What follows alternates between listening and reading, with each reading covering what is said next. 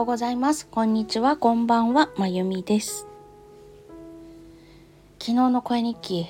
はーっとなってご心配おかけして申し訳ありませんでした。あの、めったになく、はーってなって、やる気までなくなったので、ちょっと、掘りました。私、あの、マグロみたいな生き物でしてね常にこう目標をなんか見つけてそこに向かって泳いでいかないと死んじゃうっていうタイプなんですよ。だから自分で勝手に目標を見つけて設定してそこにたどり着くであろうルートを作ってそれを粛々と歩きつつ調整してっていうことを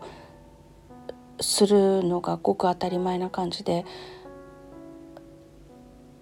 やる気がなくなるっていうのが記憶にある限り生まれて初めてだったんですよね。だからなんでそうなっちゃったのかなってちょっと好奇心がムクムクっと湧いてきまして自分の心を掘りました。そしたら意外と単純なことでした。あのコンクールを受けようと思った理由というのとか目的とあと偶然そのコンクールの審査員に憧れのピアニストの人がいるというのを去年コンクールを申し込んだ後で気づいたんですよ。でそこからあのあわよくばっていうものがそのコンクールを受ける目標と目的理由その辺のところに絡まっていってそれでちょっと面倒くさい感じになったなって思いました。うん、確かに憧れのピアニストの人に自分のピアノを聴いてもらえるなんて想像あることでもないのでそのチャンスだっていうのがいきなり「いやないよ」って言われたらそりゃまあちょっとへこみますよね。いや結構へこみますよね。でもそのこと自体と私がコンクールを受けようと思ったことっていうのは全然違う話なので。2つを切り離して考えてみると大本命としている最終的に受けたいと思っているものがあります。その前哨戦とのうちの一つとして今受けているものを受けます。っていうこととあと感情的な部分でねあわよくば憧れの人と握手しちゃおうかなサインもらっちゃおうかな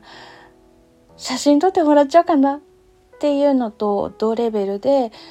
ピアノ聴いてもらえちゃう？っていうのって分けて考えるとそれぞれなんか別にねそんなどでかいことなわけでもなく特にそのあわよくばの部分なんて接点がない限り一生に一回あるかないかで、まあ、たまたまそのチャンスがありそうだったっていうだけの話でだからそれぞれを切り離して考えたら大したことじゃなかったんですよ。そんな動揺するようなことでもなく でもそれがごっちゃになっちゃってたからうわーってなっちゃったわけね。ということが分かりましてあのこれ何か起きた時って掘ってみるっていいなって改めて思いました。そしてとても絶妙なタイミングでこういうのって投下されるんだなっていうのも思いました。あの多分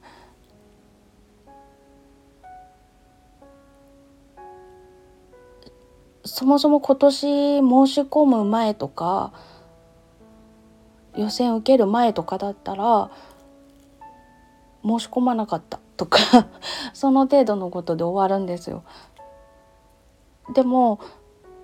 その先生に聞いてもらえるそのピアニストの方に聞いてもらえるのはとあるコースの本線だけだっていうのがあったので今までだからいよいよだっていうのが強くなっちゃったからこういうことになったこれがタイミングがそこあの、まあ、何ヶ月単位だけれども早かったとしたらここまでダメージは来なかった。だからすごい絶妙なタイミングで投下してくるもんだなって思いました。でここでちゃんと自分の目的というのを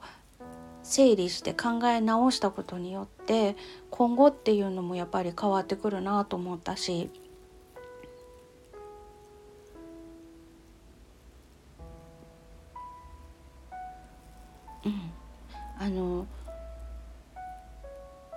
そう年末に受けるものに対してもちょっと腹がくくれたっていうところがありました。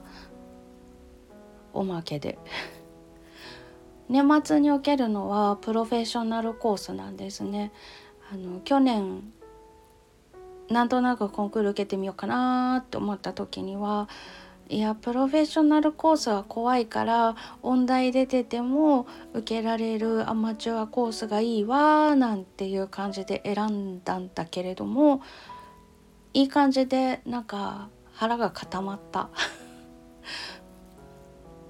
まああの別にこの今回のことがある前にそれは目標にして目標今年することに加えてたし今までのいろんなことがあった中で自然ともうアマチュアコースで受けるのは今年の本戦が最後だなっていうのは思ってたんです。今年受けるのはあの私はギリギリ受けられるアマチュアコースだったので「あの音大出てます」とか「教えてます」って言うと受けられないっていうのがたくさんあって教えてても受けられるっていうのはあんまりないんですよね。でちょっと不安だったのでコンクール申し込んだ後にあ予選が通った後かにお仕事としてピアノの先生のお仕事が始まったので事務局の方に私ピアノを教えるっていう仕事を始めたんですけど本選受けてもよろしいんですか?」とか ちょっと何か変あの変動があるたびに「私受けて大丈夫ですか?」っていうのを確認してそれで本選受けていいですよって言われたから受けるんですけどでももうなんか自分の中でもそういう不安が出てきてるし釈然としなくなってきているのでもうアマチュアコースで受けるのは今年の本選が最後で今年の年末に申し込むところからはプロフェッショナルコースの方で当然そこはね今まで受けてきた2回分と比べたら運命の差になります難易度が。プロになりたい人とかプロになった人とかが受けられるそういう人に混じって受けるコースになるので難易度はガクンと上がるわけですよね。それでもなんかうんそこを受けることにするっていうのはなんとなくすんごい気合を入れるっていうわけでもないしあの清水の舞台から飛び降りるような思いでっていうわけでもなくてなんかすんなりとねもうあのクラス替えしようみたいな感じですんなりとそう字を選べたんです。全然気負いとかもなく当たり前だよねっていう感じで。だからすごくなんか今までの感じから飛び出す感じドカーンと。うん、すごく良い整理ができたな。一昨日昨日と。で次への一歩が明確に踏み出せるなっていう感じがしてすっごく良いタイミングでした。面白いものですね。あのー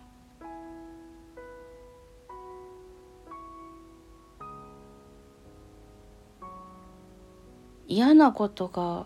起きる時って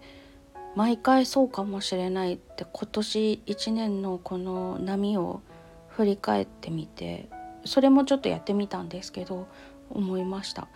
なんかこう決めなきゃ決めなきゃいけないじゃない。決めようか自分が迷っているような時とかにあと腹をくくりたいけどくくれないでいるような時に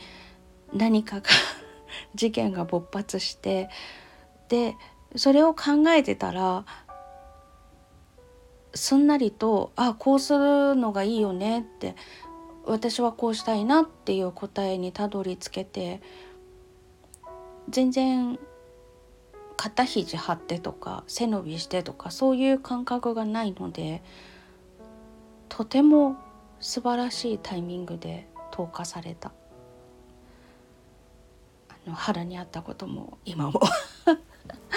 そんな風に思いました。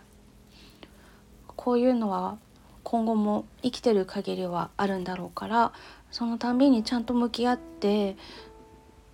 あの なんで自分こんなことでうろたえてるのとかそういう自分をちょっと俯瞰してみてみて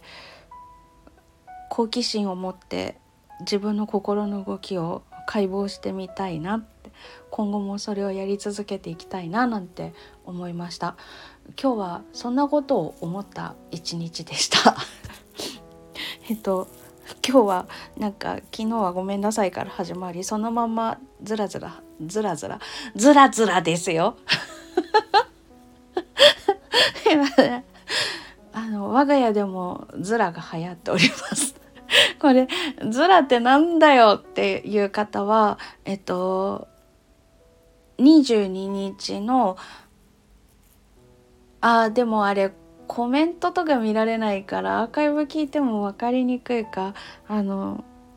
ちょっとね22日の楽器フェスに出させてもらった時にあの私の枠の中でとある曲から「ズーラ」とか「ズラ」とかっていうのが流行ったんですよ。でそれがあのうちの旦那さんがそのライブ見た聞いたのかな？なんでだろう？なんかね知ってて昨日あの帰るよとかって LINE で送ってきてくれるんですけど帰るずらって送ってきたの。えなんで？と思って。びっくりしたんですけど。あの人聞いてないふりしてひっそり私のその楽器フェスのライブ聞いてたのかしら？なんだろうね。それ なんか聞かなかったんですけど。でもなんかあのズーラが流行ってるんです。であれな何の話から？えっとえっと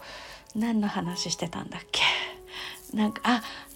えっと日付も言わずにずらずら喋り始めたんですけれどもえっと今日もカテゴリーとしては声日記でございました。10月25日火曜日声日記お付き合いいただきましてありがとうございました。嬉しいずら。これ見てライブ来てくない人はわからないんだけどそう。あの俺の声日記の時に言ったか言った気がする。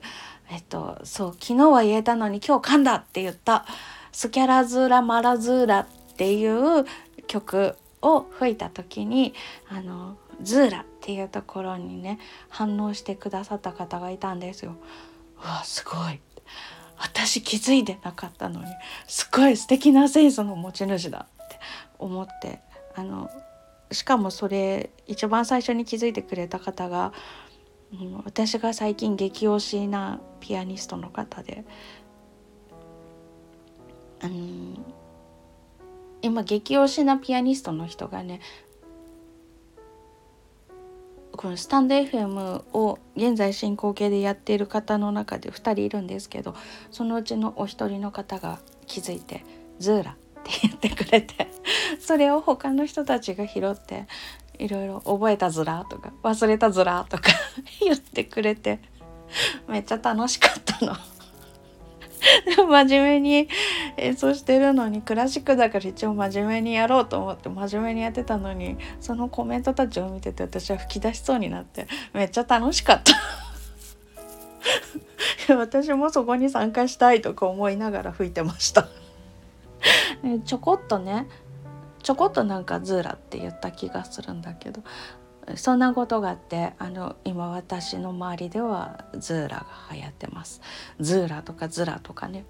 でさっき何気なくズラズラ喋っちゃってって言って思い出して一人で笑ってました。すいません。あの時のを聞いてないと分かんないよって話をして一人で思い出し笑いをしていました。すいません。もう今日は謝ってばっかりですね。でもすっきりしましたしあの好奇心のままに自分の心を解剖してみて楽しかったです。そしてごく自然な感じで顎の角度ちょっと上げて前に一歩踏み出せたのでとってもすっきりしました。そんな一日を過ごせました。今日も最後までお聴きいただきましてありがとうございますそれではまた。